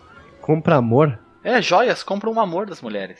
Ah, tá. Olha só, Alexandre é um poeta das palavras, né? Olha é. só que, que Eu sou bonito, só um homem né? vivido, eu sei das coisas. tu, tem a tu não tem a faculdade do estudo, mas tu tem a faculdade da vida. faculdade da Quem nunca ouviu uma bomba ai, dessas, né? Mas, Mas o, olha só, olha só. O David qual... Guindasti, Alexandre, olha só, ah. vou fazer uma observação muito bonita agora aqui, ó. Ele, ele falou que não adiantava usar aquele sistema de simplesmente sair correndo pelas telas, né? Sair correndo pra Modo direita, Rambo? exemplo. Modo Rambo, né, cara? From Hell, faca no sangue nos olhos. Que não adiantava tu percorrer sempre pela super. Vamos chamar a parte superior, né? Tu jamais conseguiria atingir a última tela ao tempo, já que ele foi esperto para isso e na parte inferior, onde havia os escorpiões, vamos chamar de escorpiões, que pode ser aquilo. Escorpião estavam, louva Deus. Isso, escorpião louva a Deus. É, ela correspondia a, a, correspondia, na verdade, ela podia ter tesouros também. Então tinha, tu tinha que acabar memorizando cada onde onde estava cada um desses tesouros, então tinha que ficar jogando, jogando, jogando. Então, vamos dizer, o fator replay do jogo era bem grande, né? Tu jogava, memorizava o primeiro tesouro. Então, tipo, três vezes para direita, volta uma para baixo, sei lá, vai uma para esquerda. O cara tinha que ficar literalmente caderninho jogando para memorizando e melhorar a, a performance no jogo do Pitfall, né? Apesar dele ter um padrão, mesmo assim, né? É, é, genial a forma como o cara pensou, né? Não desenhar uma fase, e mas outra coisa, Guilherme, quando você pega o cai nos buracos e, e segue para direita ou para esquerda quando não tem obstáculo, cada tela subterrânea equivale a três telas superiores. Sabia disso? É verdade? É verdade, eu não minto. Nossa só, você, cara. Você percorrer subterraneamente o buraco cai é a mesma coisa que pegar um atalho. Na verdade, Ele... o, buraco, o, buraco, do buraco cai é um atalho. Aqui, ó, achei um, um textozinho aqui, ó. Vou tentar entender o que ele falou, ó em uma, era uma mecânica simples do jogo, complexa para a época e colocar isso em prática. Ele demorou, ele demandou um contorcionismo da parte dele. Ele criou um algoritmo envolvendo contadores polinomiais para gerar cada tela de maneira quase aleatória. Os números gerados determinavam elementos como cenário, fundo ou tipos de inimigos. Eu, eu não criei o mundo do Pitfall, foram os números. Basicamente, o que ele está dizendo é isso aí que a gente. Eu, eu o Hash a gente falou antes. Ele não criou um mundo. Ele criou um algoritmo, que era, acho que o que mais tomou tempo para ele, para que quando tivesse compilado ia construindo as fases meio que em tempo, em tempo real ali, né? Isso que é bacana, né? Não existia nenhum momento o mundo do Pitfall, só só números 0 e 1 um ali. Ó, é. Quis dar uma de Matrix e ficou uma merda. Vamos lá. É, falando ainda da pontuação, né? Os pontos são reduzindo, é, caindo nos buracos, o jogador perde 100 pontos, ou quando ele bate nos troncos que vem, vem rolando. É, sob a selva há túneis que o Harry pode acessar através das escadas encontradas em vários pontos. No entanto, os túneis estão cheios de becos sem saídas e bloqueados por paredes de tijolos, forçando o jogador a retornar à superfície e em uma das escadas e tentar encontrar uma maneira de dar a volta, perdendo mais tempo. É, os túneis também contêm escorpiões, ou louva-a-Deus. o jogador perde uma vida se Harry é, entrar em contato com qualquer obstáculo, exceto os troncos, ou cair num poço, areia movediça, charco, ou na boca de, de um aligator. E o jogo termina quando todos os 32 tesouros foram coletados, ou todas as três vidas forem perdidas, e também ainda se o tempo acabar. E ele criou, vocês sabiam que ele criou uma forma de trapacear no jogo justa? Em vez de ir pra direita, que é o padrão nosso, a gente ir pra direita, tu for pra, pra esquerda, é que é, é mais rápido, porque se tu morrer bem no canto da direita, tu renasce no canto esquerdo da tela, porque é o padrão, o respaldo do. Sim, eu do joguei muito assim. É. Então tu Mas eu achei pra meio, esquerda. é, eu achei meio antinatural tu ficar andando pra esquerda, cara. Sinceramente, eu. É. ah, o, o mais comum é da dire... esquerda pra direita e não eh, direita pra esquerda. Parece que tu tá andando na contramão, cara. Quando, quando eu jogava era moleque também, e jogar andando pra direita, apesar de ser o caminho certo, pra mim parecia muito estranho, cara. É, não sei se é porque o personagem já nasce, tipo, virado com a cara apontando pra esquerda, era pra ali que eu ia, que eu ia correndo, parecia muito mais fácil mesmo do que ir pra direita. É curioso, né, cara, como é que se criou esse, esse padrão, esse. É um padrão mesmo, na verdade, né? De tu andar sempre da esquerda pra direita nos jogos, mesmo É na época nem a que leitura. É como a leitura, a tua, a nosso, o nosso Sim, idioma, tu lê da esquerda pra direita. Agora, Não, mas- imagina um árabe, vai jogar, ele vai da direita pra esquerda. Ah, o japonês também, né? Tipo, mangá, essas Japonês? coisas lá. Pois é. Dá pra fazer o teste, hein? Então- Olha só que massa que É, ia mas ver, né? mesmo. É, mas mesmo lá, né? Os jogos foram feitos assim, tipo, o teu personagem vai da esquerda pra direita, né? Não o contrário. Pelo Será menos que os até Spinner então, Up. né? Será que o Street of Rage ou Final Fight lá no, nas Arábia, tu não nasce na direita e vai pra esquerda? Assim? Aí os personagens têm bigode, turbante, sei lá. Eles botam um espelho, né? Da frente do monitor, assim, pra inverter a tela. É, a gente falou sobre jogabilidade, a gente falou um pouco sobre nossas próprias experiências sobre jogabilidade, que acho que a maioria de nós não terminou o jogo e é impossível, porque nenhum de nós consegue coletar muito tesouro, a gente é tudo um bando de água de salsicha ruim, essa é a verdade, né? A gente é jogador comum, só somos jogadores normais. É, tem gente que consegue coletar muita coisa, mas é por memorizar, né? Eles memorizaram o padrão, simplesmente, é aqueles, que nem aqueles caras que fazem walkthrough em 25 minutos de um jogo que tu demoraria, sei lá, tu, um jogador normal, 5 horas, os caras viram em 10 minutos, enfim, né? E eu acho legal isso. Conte também, você que tá ouvindo isso, se você chegou a jogar o Pitfall, se seu pai jogou, sua mãe, seu tio, se você já viu realmente o Pitfall, esse jogo que tem um, uma grande importância no mundo dos videogames, mas a gente não pode esquecer sobre a trilha sonora do, do jogo, né, Marcos Mello? Pois é, a trilha sonora que não tem ainda, né, nesse primeiro jogo. Mas eu coloquei aqui na, na- Tá aqui na pauta um link com todos os efeitos sonoros do jogo. E dá magníficos Três. 14 segundos de vídeo.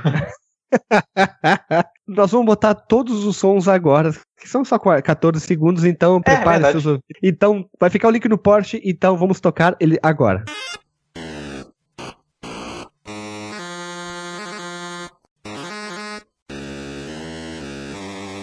Guilherme, eu Ah. acho que esse foi uma das análises sobre um- os aspectos do jogo mais rápidas que nós fare...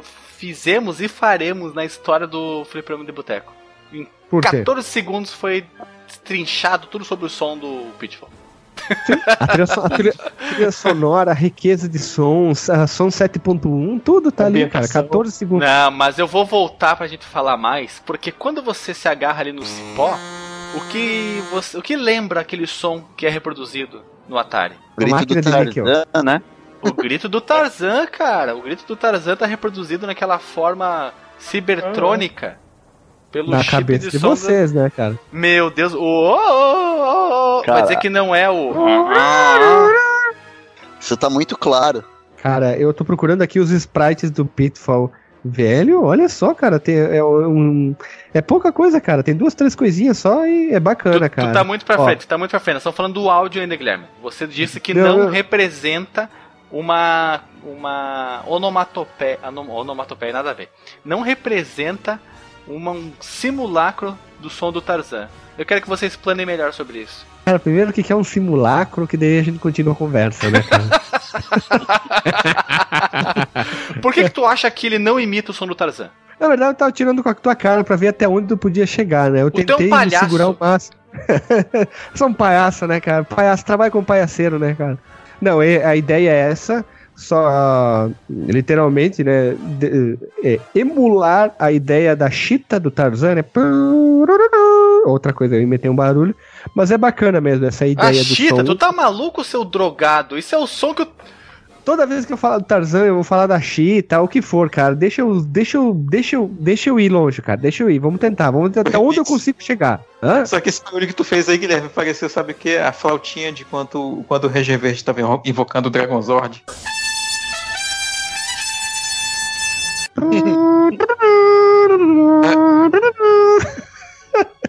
É verdade, né, cara? Não, não lembrava, né? O, o Tommy, Tommy Gualazeira, é, sei lá, não, nunca lembro o sobrenome dele.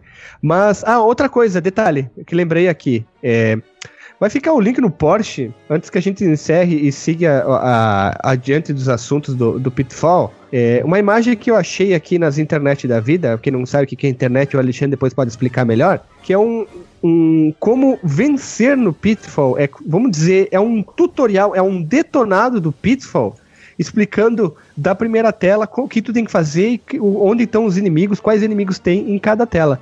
Você fala, nossa, velho, o cara tipo, fez um detonado com as 255 fases telas? Sim, são 256, na verdade, que tem aqui. É, incluindo a zero, né? Uhum. Isso. A primeira, ele tá ali. Aí na segunda, ele, ele criou símbolos. Exemplo, é, duas bolinhas azul, ele chamou de Rolling Log, né? E depois tem. Rolinho a... Primavera. É Rolinho Primavera. Desculpa. Obrigado, Alexandre, pela, pela correção, né? E depois ele vai identificando. Estamos aqui para isso, Guilherme. Pode chamar a qualquer momento, tá? É. Obrigado, querido. Tá. Tem o Brick Wall, tem a parede. É de nada, assim de vai. Nada. Ele vai. É, tem a jacaré lá, onde tem o tesouro, aí tu vai encontrar ó, na, na sétima tela, indo pra direita, já tem um tesouro. Aí ele vai identificando, ó, embaixo tem os escorpiões, os louvadeus, e assim vai indo. Vai ficar o link no Porsche do tutorial do detonado do Pitfall de, das 256 telas, tudo que tem, bem explicadinho. É, como é que é? Sem é? Hack. Melzinho, sem hack, melzinho, melzinho na Quer dizer, então, que eu, tudo que eu falei no início do cast, tu tá, tu tá negando. Oh, tu é um iconoclasta. Iconoclasta, com E, de idiota. Ai, meu Deus. Segue lá, Guilherme. Segue lá, Guilherme. Então, o som, cara. O som é bom, é legal. Eu acho que é um dos melhores do Atari, porque tem muito jogo do Atari. Vou, vou, vou falar uma coisa meio maluca aqui. Tem muito jogo do Atari que parece que foram feitos todos juntos, porque tem todos os mesmos barulhos. É. Né? Aqueles sons chatos. E o Pitfall tem. posso dizer que tem sons originais, na verdade. Principalmente esse do, da macaca chita atravessando no cipó do Indiana Jones. É um deles, né? Ah, os sons são bem únicos, né? Eles são, assim, tipo, é, é fácil tu ouvir e falar, ah, isso aí é do Pitfall. É diferente, é, sei é lá, do, aquele do, aquele do Pac-Man do Atari, que é horrível, cara, o som do Pac-Man do Atari. É que, não, mas...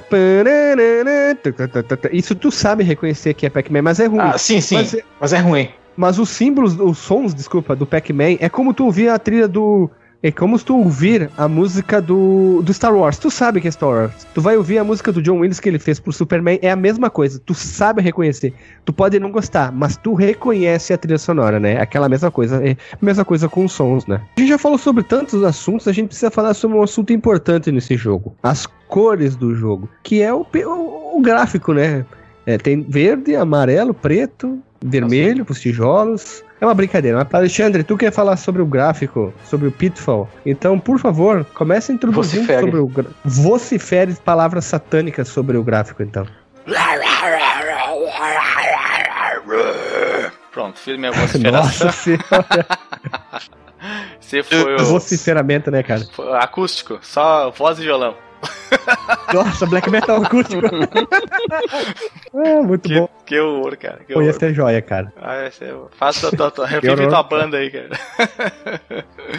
Bem, falando do gráfico, eu, fico, eu, mais uma vez eu vou falar, eu, tô, eu fico, fiquei impressionado, estou impressionado, ficarei sempre impressionado, embasbacado, admirado, uh, astonishing, agora falando em outras Desbundado. línguas desbundado com a representação fidedigna de uma floresta louca pelo o Davi Guindast. Porque você vê as imagens lá do fundo das árvores somos nozes, compondo aquela, fazendo aquela aquela copa fechada e não é enchendo de tronco para representar que é uma floresta densa, não, ele faz isso com a copa das árvores, que fica muito inteligente ele coloca alguns troncos, acho que são três, quatro troncos lá no fundo, mas o que representa a densidade da floresta é a copa da, delas todas unidas e formando um céu verde, cara. É lindo demais, é uma inteligência aplicada pro bem que foi o design do gráfico desse jogo. E outra coisa também impressionante é a movimentação do, do Pitfall Harry, do Dirty Harry, desculpe, correndo, sa saltitando, o, subindo e descendo escada. A construção dos sprites foi feita com muito esmero na Rua dos Bobos número zero. Então eu só tenho que falar só, só coisa boa. É só Tech Term e iogurteira, só coisa legal. em relação ao gráfico desse jogo, cara. O gráfico desse jogo é uma das coisas mais lindas que o Atari já produziu. É um desbunde. A Activision conseguia fazer muita coisa bacana, né, com os gráficos no, no, no, Atari. Muito melhor, inclusive, do que a própria Atari, né? Tanto que a Activision, melhor... ela tá viva ainda. A Activision sim, né? Tá. Cite tá três jogos famosos da Activision. Ah, o Pitfall, Pitfall lá, 2 e Enduro. ah, todos do, do, do, do Atari, Não, eu digo moderno. a gente conhece. Eu digo, me diga três IPs diferentes da Activision. Activision. Call of Duty é um, né? É, a Blizzard. Talvez a maior, né? Ela se chama Activision Blizzard, cara. Lembra disso, né? Não, não lembro, não. Ah, agora lembrou. Agora eu tô sabendo. Sabia não? Pô, que merda, hein? Mas é isso, esse foi o meu comentário sobre os gráficos. Quero que vocês façam uns de vocês. O Marcos também já, já começou aí, não sei se conseguiu terminar, com esses boca aberta interrompendo. Mas continua então, Marcos. Eu só ia comentar que eu acho que mais bonito assim que esses gráficos que a Activision fazia pro, pro Atari 2600, só o do Solaris, né, que a gente já comentou aqui, sabe Deus em qual podcast, né? Era dos jogos que levaram ao seu console ao infinito e além. Que nós comentamos isso, sobre isso, os Solaris isso. e o Pitfall 2 pro Atari. Exatamente. Uhum. Inclusive, esse, esse episódio tá precisando uma parte 2, né? Parte 1 um de é muitos daquela lá. Deve ter sido dito isso. E é um, e, e é um dos mais ouvidos, hein? Pra não, não querer esquecer, não posso esquecer de dizer. E você, Vai, Guilherme, o que você tem a falar sobre o gráfico do Atari? Do Atari, do Pitfall? Buraco cai, desculpa. Cara, o buraco é um gráfico simples, mas honesto, eu posso dizer isso. Ele não tenta exagerar, não é que nem o ET, que tu não sabe o que tá acontecendo na tela, literalmente, tu não sabe se tá de cabeça para baixo o jogo ou de lado, que parece a mesma coisa horrível.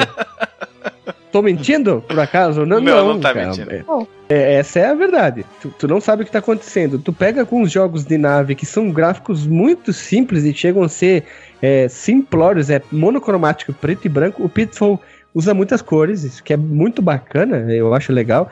Eu acho o, como é fácil reconhecer que é um cocoradilo, é um jacareano, o que for, tu consegue reconhecer ali no desenho. Tu sabe que é um humanoide, tu sabe que, como é que é o bolinho da goiaba, não? Como é que é o. O rolinho primavera. O, o rolinho primavera. primavera. Tu sabe que aquilo ali é um. A tora! Um, bi, um bicho, um quadrúpede, o que for, né? Tu, não, na verdade é uma brincadeira. Tu consegue reconhecer muito bem a limitação do Atari, né? Eles tiraram literalmente leite de jacaré nesse jogo e o gráfico é bonito mesmo. Mas o Pitfall 2, ele foi muito mais além, né? A gente não é esse o foco. O Pitfall 2, ele não tem todo o apelo que o Pitfall 1, que é o que a gente tá falando, tem. Mas o é um como é, como é, como é, é que a gente fala no podcast? É um passo além. É um passo além. É um mega plus a mais, né? Tanto que ele levou o console ao infinito e além. O Pitfall uma 2 coisa que eu achei Hero, né? uh, Uma coisa que eu achei especialmente joia. interessante e joia é como foi desenhado com cara com poucos pixels conseguiu fazer tão bem o escorpião uh, louva-a-Deus. Ele ficou muito ah, é. bem feito, cara. Inacreditável. Ficou, ficou assim, ficou muito melhor, inclusive, do que, do que bichos maiores que dava para usar esses poucos pixels e deixar eles com forma mais reconhecíveis em outros jogos, né? Por exemplo, aquele jogo lá do, do Frostbite, que tem uns bichinhos que é meio difícil às vezes de saber como é que o que, o que cada forma representa, né? E aqui no Pitfall cada coisa tu sabe na hora o que, que é, né? Ah, uma coisa que no cara esquecemos de comentar, um truque para você avançar no jogo. Você tem que saltar oh. No olho do jacaré. Não é mais olho do tigre que se fala, agora é olho do jacaré. o Eye, eye of the Alligator. Eye Isso. I am the alligator, never Você pode. o Guilherme Você tem que pular no olho do alligator para você conseguir permanecer sobre ele. No olho do alligator. E aí, cara, qual é a tua música preferida? Aquela lá do. Toca lá no. No rock. No, no rock. No rock 5. Qual é aquela? Olho do alligator, cara. Ah, olho do alligator. Mas isso, mas isso, é uma coisa que muitos de nós, de, muitos que estão ouvindo aqui, devem ter percebido já de primeira, quando foram saltar e saltaram na boca do jacaré, e o jacaré abriu a boca e foi engolido. Na, na cabeça dele, na cachola dele que tem que pular. É, na Bateu cachola. A caceta, né, cara? No olho. Bateu a caceta. No olho do, do aligator. é tipo no olho do furacão, aquela história. No olho do furacão, é ali que tu fica seguro. Ah, no olho do furacão. Não tem uma música. Não, lembro, não tem uma música do Gilberto Geiser que ele canta alguma coisa no olho do furacão? Aí é com o nosso amigo Hash que ele vai saber, que ele é um maior fã nosso aqui que tá presente, né? Tem sim, tem um. Inclusive, acho que o nome da, da música é No Olho do Furacão, alguma coisa assim. Tem sim, Humber, Humberto Geisiger. É Gilberto Geiser, pra quem não conhece. Gilberto Geiser. E tu aí, ô, ô Voz Estranha, o que, que tu acha do gráfico do jogo? É eu ou o Hash? Ou o Marcos Melo, a voz estranha? Não, a, vo a voz estranha, a tua voz é horrível, a dele é estranha. não, a minha voz, a minha voz é tenebrosa, cara. Não, cara, o gráfico do jogo é, é honesto. Se a gente levar em consideração, por exemplo, comparando com o Adventure, que o que representava o, o personagem ali na tela era um quadrado, né, cara? A gente tem o, o, o nosso amigo Harry bem, bem representado Harry. aí, o Dirty Harry. É, é, é honesto. Paraíba, né? Cabeça chata. Cabeça, cabeça chata. chata. É um soldado. É. Nasceu Maranguá. Será que ele usa bandana? É, será que ele usa bandana ou um chapéu? Porque tem um, uma listra verde em cima da cabeça dele. Cara. É um chapéu, cara. Ah, cara, é um chapéu pra... Panamá. Paraná. Não, segundo é um tu, é um militar. chapéu de cangaceiro mesmo. pra mim é, cara. Se, se, eu sou feliz assim, me deixa assim, cara. Me deixa quieto, cara. Deixa o rapaz da voz diferente comentar. Falando do gráfico do jogo, eu acho que é, é, um gráfico bem honesto e se a gente comparar com os jogos que a gente tinha antigamente para Atari, por exemplo, o Adventure Kill. Isso tu já falou, vai pra frente, vai pra frente. Calma, jovem, deixa ele falar, olha. Não, é que, é que... não, é que ele tava repetindo antes, eu acho que ele entendeu para repetir todo o pensamento, não é pra continuar ah, o pensamento. Ah, tá, tá, tá. tá bom, então vamos lá, deixa eu, deixa eu retomar. Eu tenho que dormir, tá? Tem que trabalhar amanhã, daqui a pouco 6 horas. Bom, vamos lá. É, o gráfico do jogo é bom, honesto, a gente consegue identificar como o Guilherme comentou, eu acho que esse é um dos pontos mais positivos que a gente tem para falar do gráfico. Acho que não tem nada melhor do que exemplificar que você consegue distinguir bem na tela cada coisa que você está vendo ali. Talvez o que tem um pouco mais de dificuldade é diferente do que o Marcos falou, eu acho que o, o escorpião, eu pelo menos quando era moleque jogava. Escorpião não, louva Deus. Não tinha. É, não tinha muita noção do que, que era aquilo, sabia que encostava e morria. Mas hoje, olhando é, de novo, a gente consegue identificar muito bem na tela o que, que é cada coisa e o ambiente que tá o, o personagem. Acho que ok, pra, porque dava para fazer pro Atari, tá, tá excelente, tá de bom tamanho. Então, pessoas humanas, agora nós vamos falar sobre o legado e a curiosidade e as curiosidades do nosso querido Buraco Cair. Possivelmente por causa do grande sucesso dos Caçadores da Arca Perdida, já citado por minha pessoa humana, Guilherme. O Atari 2600 foi o videogame caseiro mais vendido em 82, isso a gente já tinha falado isso nas gerações dos videogames Link no Porsche, no primeiro trimestre de 1983. E em meados de janeiro de 83 era o jogo, era o jogo mais vendido a sete semanas. Isso é bastante coisa. Muito mais bem sucedido do que o, o rival ET, pela qual a Atari pagou 21 milhões de licença. Mas isso aqui eles puxaram a enxada nas canelas e arrancaram todos os dedos, as unhas fora, né? Pitfall permaneceu na primeira posição por 64 semanas seguidas. E a revista Arcade Express da época analisou a versão do Atari 2600, no caso em agosto de 82, afirmando que pode muito bem ser o melhor jogo de aventura já produzido para o console VCS e dando a ele uma pontuação de 0 a 10 de 8 uma nota 8 para um jogo. Hoje ele daria uma nota 0, né? Porque os caras são resenheiros, são um bando de chato, né? A Electronic Games, em junho de 83, elogiou os gráficos soberbos, a variada ação. A Electronic Games, em junho de 83, elogiou os gráficos soberbos e a variada ação da versão do console do VCS. Para vocês terem uma ideia, quando o Pitfall foi vendido originalmente, qualquer um que atingisse mais de 20 mil pontos, como eu falei, eles mandavam para lá para ganhar uma pontuação. Isso aí, poucos jogos tem, tiveram isso depois disso. Eu lembro do jogo do Aerosmith. Se tu fizesse tanto lá de pontuação, aí tu mandava para eles, mas era uma pontuação muito alta e o maior, dentro do intervalo de tempo, ganhava uma guitarra autografada pelo Steve Perry, acho que é o guitarrista. Esqueci o nome dele, Steve Perry? É. Steve, é, é isso aí. Steve Tyler, Steve, Steve Tyler cara. Não, Tyler é o vocalista. Steve Johnson. Steve Johnson é o guitarrista, isso. Eu sei que não é, mas vamos chamar que é. Ele é considerado um dos jogos mais criativos, divertidos, desafiadores já feitos para o seu Atari 2600. Seu sucesso foi tamanho que o jogo ganhou o prêmio de Game of the Year de 82 pela Academy of Video Games. Isso qualquer jogo hoje ganha essa porra desse título. Tem um monte de jogo de merda que tem Game of the Year, né? E é, prefiro não comentar isso, né? O brasileiro Rodrigo, Rodrigo Lopes né, bateu o recorde mundial em 2006 a terminar o jogo com 114 mil pontos, sem perder vidas, entre aspas, e com o tempo restante faltando, no caso, para encerrar os 20 minutos de 1 minuto e 42 segundos. Além de, no entendimento, comprovar que o jogo da Activision tem fim entrou para o Guinness Book pelo feito inédito. Grande bosta, né? Entrar pro Guinness, mas tudo bem, acho que é legal, né? E a marca registrada do personagem é o grito do Tarzan atravessar as lagoas segurando um cipó, como o próprio menino Alexandre, menino maroto, já tinha falado, que é a marca da macaca chita, né? Quando ele atravessa lá. O Pitfall é geralmente visto como tendo criado o gênero de plataforma, side-scrolling, aventura, jogos verdes. Pulador de olho do aligator. Embora não tenha o elemento de side-scrolling, ele tem todas as outras características desses jogos, como a habilidade de alternar para cima e para baixo em múltiplos níveis de relevo da fase. O Hero tinha isso em níveis complexos pra caramba no Atari, que a gente falou já isso. O Pitfall 2 foi muito mais além, né? Ele tem um plus a mais, já que tu vai pra água, então é. Tu fica lá em cima e tu desce, e quando tu vai para andar de baixo, ou é chão preto, ou tem água, né? O jogo também era é, e o jogo era muito mais longo que todos os jogos do Atari 2600. Muitos deles eram intermináveis ou tu, sei lá, tu fazia alguma coisa muito simples e parava, né? Reiniciava o jogo tudo de novo, né? E duravam apenas alguns minutos, como, como sei lá, deixa eu ver. O Frogger é assim. Uh, o Enduro, é, tu ficava. É um outro jogo que muito parecido com o próprio Pitfall, né? Que tu ia passando as inúmeras inúmeras é, pistas, né? O Pitfall deve tudo isso a maioria dos jogos serem portes de jogos do arcade, onde o tempo de jogo do curto encorajava os jogadores a gastar mais dinheiro, né? Então, jogar dinheiro, pila, ficar jogando sem parar, né?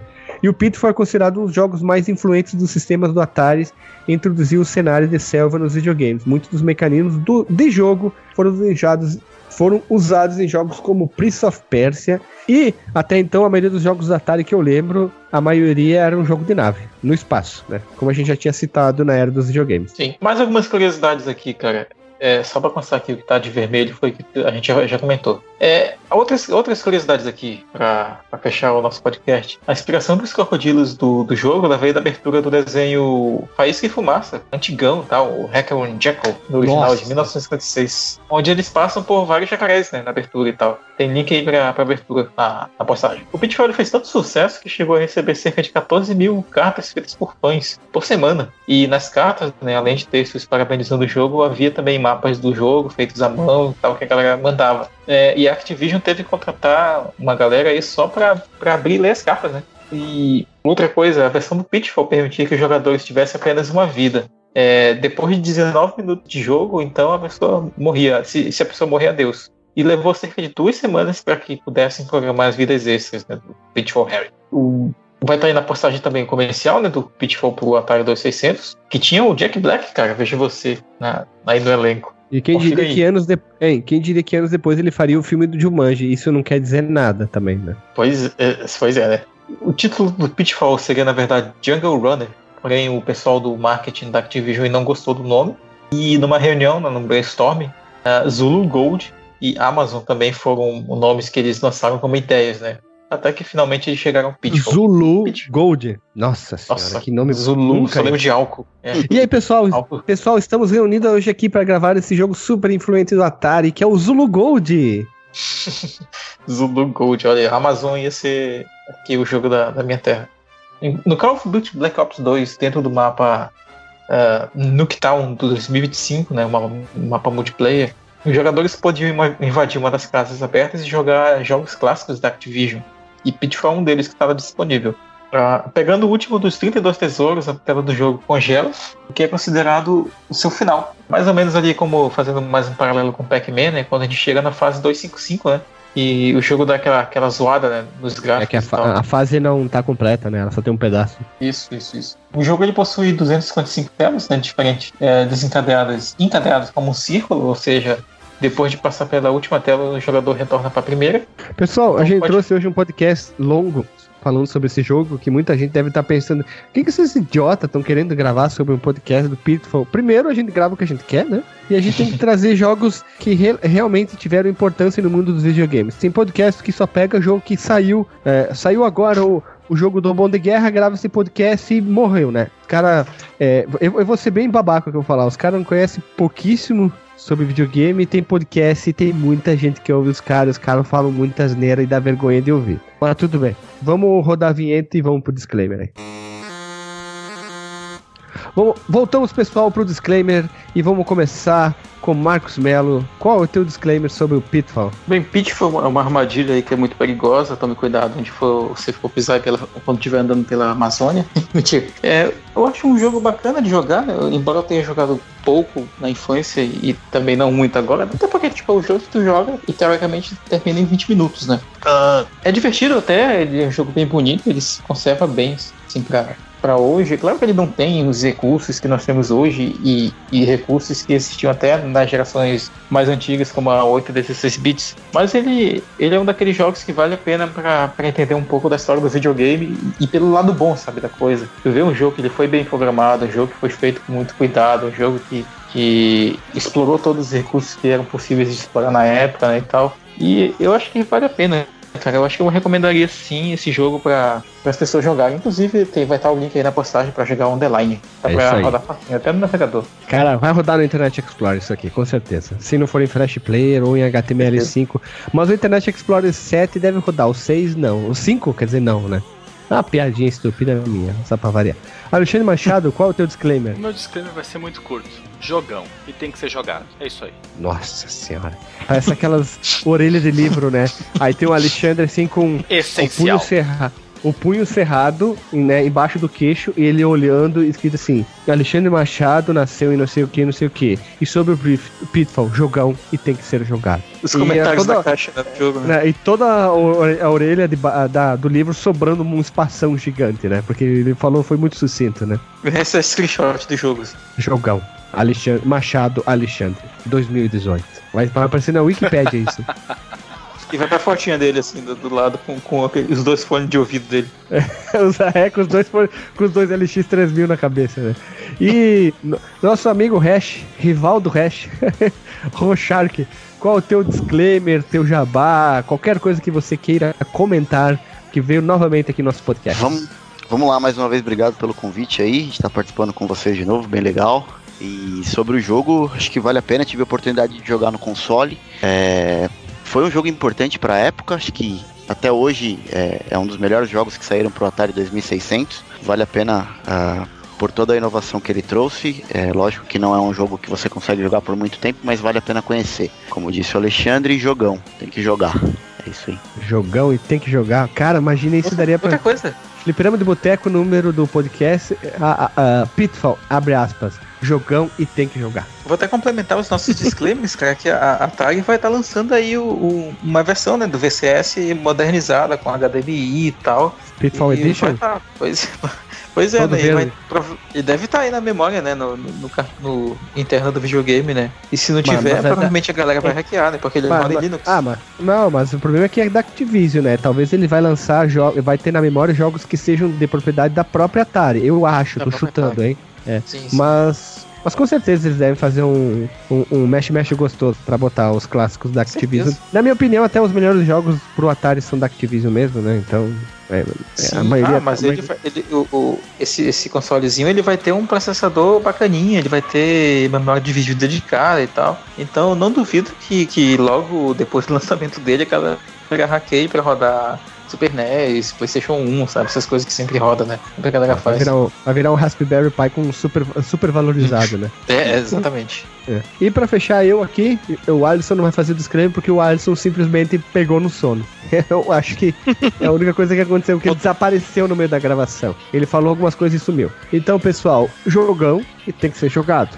Muitas vezes, porque para terminar vai demorar bastante, né? E é um jogo legal mesmo, é um dos melhores jogos do Atari. Em muitas listas o Pitfall vai aparecer. Na minha opinião, eu acho que é um dos top 5 melhores jogos do Atari de todos os tempos. Muito querido pela minha pessoa, porque eu joguei muito Pitfall, joguei muito Pac-Man, joguei muito Enduro e joguei muito aquele a gente chamava Polícia e Ladrão, que acho que é não sei o que. Keystone Keystone. Isso aí mesmo. Tá, tá, tá, tá, tá, tá, tá, tá, era o barulhinho que ele, quando ele corria e pegava, né? E eu acho que é um dos melhores jogos do Atari disparado. Joga muito legal. E eu gostaria mesmo de ver um remake, um remakes do jogo, seguindo uma linha muito parecida com Uncharted, Tomb Raider, uma coisa é, é cômica, lógico, pode ter parte cômica, mas aprofundar o personagem, fazer citações dos antigos, eu quero ver muito isso. Jogos desse estilo estão em alto, com uh, foco na narrativa, e o Pitfall teria tudo para ter uma boa narrativa, com boas pessoas trabalhando por trás, e um nome forte, um nome forte no mundo dos videogames. E é isso aí. É isso aí, pessoal, vamos terminando mais um fliperama de boteco, dessa vez mais um jogo ultra mega, mega clássico, né? A gente já falou sobre Enduro e deu um podcast longo pra caramba, e novamente a gente tá gravando Pitfall e mais um podcast longo pra Dedel. E é isso aí. Até semana que vem. Um beijo na bunda.